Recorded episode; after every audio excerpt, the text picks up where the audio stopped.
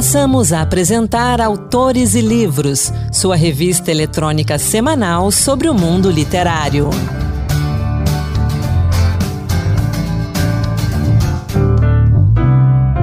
Olá pessoal, sejam bem-vindos ao Autores e Livros Dose Extra. Sou Anderson Mendanha e aqui comigo mais uma vez Ana Beatriz Santos. Ana, seja bem-vinda. Olá, Anderson. Uh, é um prazer a gente estar aqui de novo, né? Nesse projeto tão legal que é o Autores e Livros Dose Extra. E hoje a gente vai falar de Outubro Rosa. Vamos, vamos trazer algumas dicas de leitura para que a gente possa conhecer melhor esse projeto, esse programa, essa iniciativa de combate ao câncer de mama e também trazer algumas dicas de leitura que favorecem a saúde mental da mulher com melhorando a sua autoestima. Ana, para a gente começar, o que, que é o Outubro Rosa? Acho que deve, não imagino que alguém não conheça, mas deve ter alguém aí que nunca tenha, talvez não tenha ouvido falar do Outubro Rosa. Bom, Anderson, essa, essa iniciativa né, de dedicar um me, uma cor a um determinado mês para chamar atenção para alguma questão da saúde, a maioria delas são, são questões da saúde, começou com o Outubro Rosa. Né?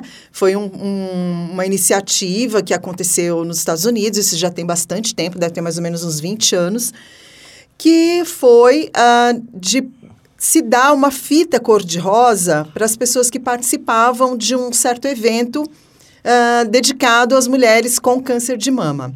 E aí foi onde se, se iniciou o Outubro Rosa, né? E depois de um, de um certo período, além das fitinhas, começou-se a iluminar com a cor rosa alguns uh, prédios turísticos, pontos turísticos, monumentos, né? E foi assim que essa iniciativa chegou no Brasil. É muito legal, né? Porque a gente tem uma, uma coisa muito séria a respeito do câncer de mama, porque o câncer de mama é extremamente tratável, Anderson. Se ele for diagnosticado a tempo, a, a, a chance de cura é de 95%. Então, quer dizer, se a mulher descobre o câncer na, na fase bem inicial, o tratamento é, é, o tratamento é completamente factível, ela consegue fazer esse tratamento no Sistema Único de Saúde, por exemplo.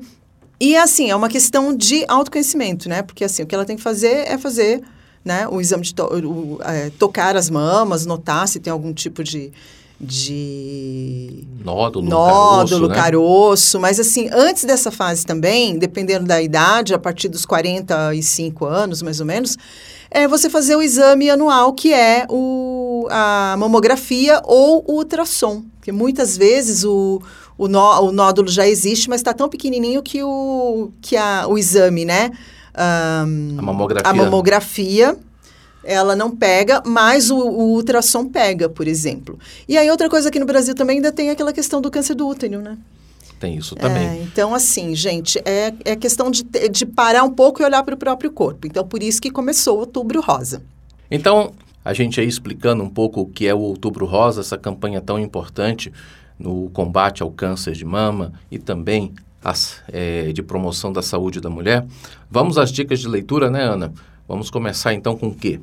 Ah, Anderson, essa dica, ela seria assim, é, para falar não só para aquela mulher que está passando uh, pelo câncer de mama, ou alguém que recebeu o diagnóstico, ou alguém que está lidando, né? O cuidador. O cuidador é um, é um personagem tão importante dentro da, dentro da, da vivência, né, do que é um, do que é o câncer, o cuidador às vezes ele, ele se doa tanto que ele que ele ele fica mais esgotado e às vezes ele se adoece muito mais rápido do que a pessoa que está com a doença, né? Isso é, uma, é um fato muito verdadeiro, né? Isso aí, gente, assim, a gente conversa demais, demais, demais sobre isso quando vai fazer as matérias de saúde, de saúde mental aqui pela Rádio Senado, lá no, no Pautas Femininas, aqui também. Então, esse livro é um livro uh, que é voltado para uma questão que as pessoas não gostam muito de falar, que é a vulnerabilidade. Ninguém gosta de ser vulnerável, né, Anderson? Então, não. exatamente. Essa autora, o nome dela é Brené Brown. Ela ficou famosa, ela ficou em primeiro lugar naquela lista de, de livros do New York Times. Ela fala sobre a aceitação do, da vulnerabilidade, que às vezes você aceitar as suas fraquezas pode ser o seu grande ponto de fortaleza, né? Você se torna uma pessoa melhor a partir daquele momento que você consegue uh, entender que você é vulnerável, que você não é invencível e não ter medo e nem vergonha de ser imperfeito, né? A história toda é essa. Esse livro é fantástico. É, eu li ele já, eu tenho lá em casa. E é aquela coisa, viver é experimentar incertezas, riscos e se expor emocionalmente. Mas isso não precisa ser uma coisa ruim. É, a Brené Brown mostra isso, né? A vulnerabilidade não é uma medida de fraqueza, mas é a melhor definição de coragem. É aceitar aquilo que você é. Eu tenho uma dica aqui, agora bem interessante, que é, na verdade, um livro infantil, porque o câncer de mama não afeta somente a, a mulher, seja ela avó, mãe, irmã, né? Mas ela afeta também toda a família. Então é um livro que conta a história do pequeno Elias e sua mãe diante dessa dolorosa realidade do câncer de mama. É, olha, é um conto delicado e comovente. Elias tinha apenas três anos quando percebeu que seus pais andavam diferentes e preocupados. Um dia, ele entrou no banheiro assim de surpresa, sem avisar, enquanto sua mãe tomava banho, e teve uma grande surpresa. Mamãe, cadê seu outro peito? Sem entender do que se tratava, o menino então se aproximou da mãe, que de uma forma extremamente carinhosa lhe explicou o que acontecia. É uma bela história de amor entre mãe e filho que enfrentam juntos um tratamento de câncer de mama. O livro é Cadê Seu Peito, Mamãe, de Ivana Maluli. Ela foi escrito a partir da história real vivida pela jornalista carioca Ivana Maluli, quando descobriu que tinha um tumor maligno em 2008. Olha que interessante. Aí a minha dica, então, eu também vou num, numa sugestão de livro infantil, tá? Foi escrito pela Eliana Iorio Ábido e o nome do livro é No País dos Carequinhas. É um livro, Anderson, o livro é muito bonitinho, ele é ricamente ilustrado e todos os personagens que estão ali naquela, naquelas ilustrações, eles não têm cabelo, né? Que é uma das coisas que acontece quando a pessoa passa pela quimioterapia, você perde o cabelo. Então, é a ideia é mostrar que o convívio com as pessoas diferentes uh, pode, pode ser normal, né? Sem estereótipos. E desde que a gente se contemple, se aceite e entenda que todas as coisas e todas as pessoas têm a sua beleza. Eu recomendo esse livro, da Eliana Abdo. Aliás, eu quero aqui incentivar que uma das formas que a gente tem para ajudar no combate ao câncer de mama Existem várias formas, né? Mas uma delas é fazer a doação de cabelo ou de lenços. Então, mulheres e homens também que têm cabelos compridos, é, quando tomam a decisão de cortar o cabelo, procurem um, um salão que seja especializado, que tenha o conhecimento para fazer o corte de uma forma que possa ser reaproveitado depois na confecção de perucas. Então, você vai fazer a doação daquele cabelo que você tinha para a confecção de perucas que serão destinadas a mulheres que passam por esse problema de câncer de mama. E também a doação de lenços, né, Ana? Sim, a doação de lenços, né? Porque o que acontece? É, a partir do. Muita gente também não, não se adapta ou não quer usar peruca, né, Anderson? Então, os lenços, ele ajuda a proteger a cabeça, é, aumenta a autoestima e tudo mais. E também pode ser, pode ser usado por crianças, né? A peruca também pode ser usada por crianças. E, e o cabelo humano, gente, é muito caro. Exatamente, exatamente. então, quer dizer, às vezes a, a, compra da peruca, dependendo da, da situação financeira da, da, da pessoa que está tá com câncer, é uma compra muito cara. É uma compra muito cara.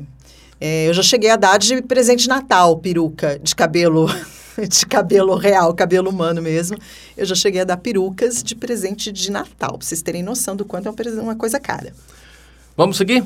Qual a sua Vamos próxima seguir. dica de leitura, Ana? Bom, a próxima dica é o livro de uma jornalista chamada Daniela Zuppo. O nome, gente, é muito bonitinho, é um trocadilho com hoje, amanhã e ontem. O nome do livro é Amanhã, Hoje é Ontem. Entendeu? Explica melhor pra gente isso aí. É aquela coisa, é, é, uma, é uma brincadeira, né? Com, a, com o hoje, o ontem e o amanhã. Quer dizer, quando a gente olhar para amanhã, o hoje vai ser ontem. Sim. Então, por isso que o nome do livro é Amanhã, Hoje é Ontem, de Daniela Zupo. Foi lançado em 2017 pela editora Ramalhete. Daniela Zupo uh, é uma, uma jornalista de Minas Gerais, e aí ela fala um pouco sobre a sua própria experiência quando ela teve câncer de mama, né? Ela diz assim: Eu não digo que se eu pudesse escolher, eu passaria pelo câncer de mama novamente, porque sei exatamente a dureza que é o tratamento e o medo que o diagnóstico nos causa. Mas existe um potencial nisso.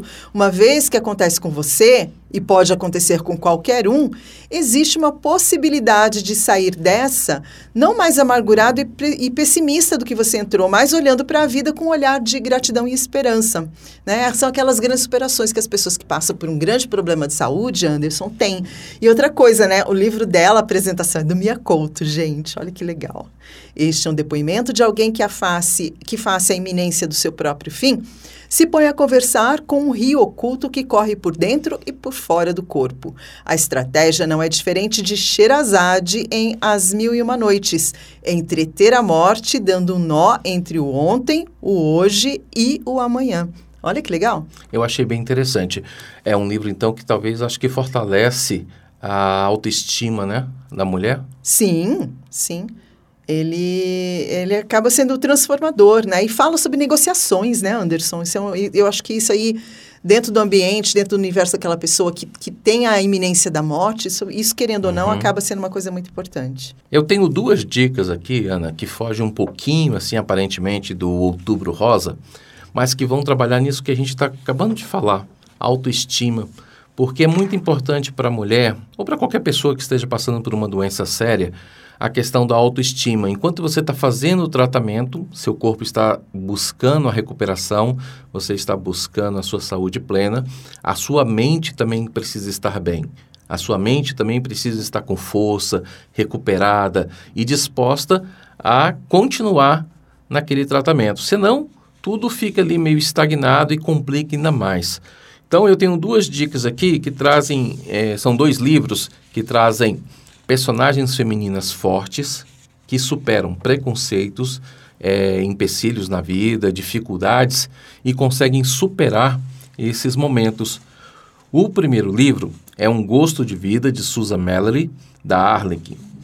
É através de uma escrita doce e gostosa que a autora traz para Um Gosto de Vida assuntos que preocupam a mente feminina, olha, desde muito antes da nossa modernidade. A personagem Claire teve sempre uma vida de estrela e sua única paixão era o seu trabalho como pianista. Só que, aos 28 anos de idade, ela tem que enfrentar a dura realidade de que pode ter dado atenção demais ao seu projeto profissional e acabou esquecendo de equilibrar os demais pilares da vida, como família e amor. Então, o livro trata de conquistas, ele fala da importância de refletir sobre os tesouros que já possuímos, mas que nem sempre reconhecemos. Então, nesse momento do Outubro Rosa, é um livro que traz força para isso, para que naquele momento do tratamento a pessoa tenha consciência dos tesouros que ela tem em casa, daquilo que ela conquistou e da valorização que tem do que tem à mão. Minha outra dica, que também traz uma personagem feminina muito forte, é Um Teto Todo Seu, de Virginia Woolf, publicado pela Todesilhas.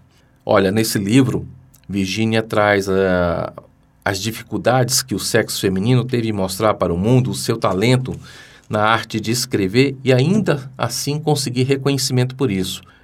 A autora realça a importância de existir espaço para homens e mulheres no mercado literário e traça um estudo sobre as dificuldades enfrentadas pelas mulheres lá atrás, no período elisabetano.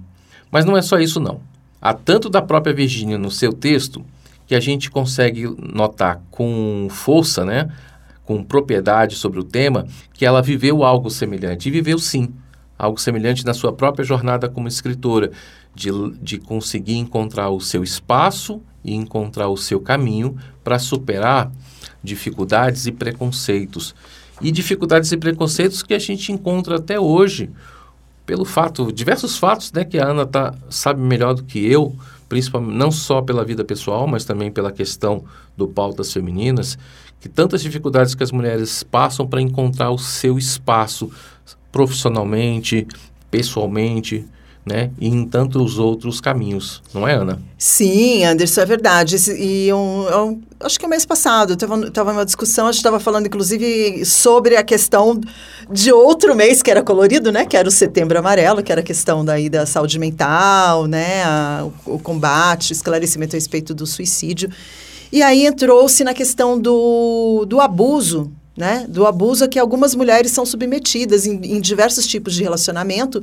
E muitas vezes, gente, tem aquela. A, a, mulher que é vítima de violência doméstica, violência física, muitas vezes ela, ela se mantém dentro daquele ciclo de violência porque ela acredita que ela não terá meios, ela não terá condições financeiras de sobreviver longe daquela pessoa, uhum. longe do agressor dela, dela e às vezes dos filhos, né? E a discussão foi por esse, por esse viés, e uma das participantes lembrou do livro da Virginia Woolf. Ela lembrou exatamente desse livro, um teto sobre, um teto sobre um teto todo seu. Lembramos desse livro, lembramos de outros livros em que mostram que havia um turning point, assim, né?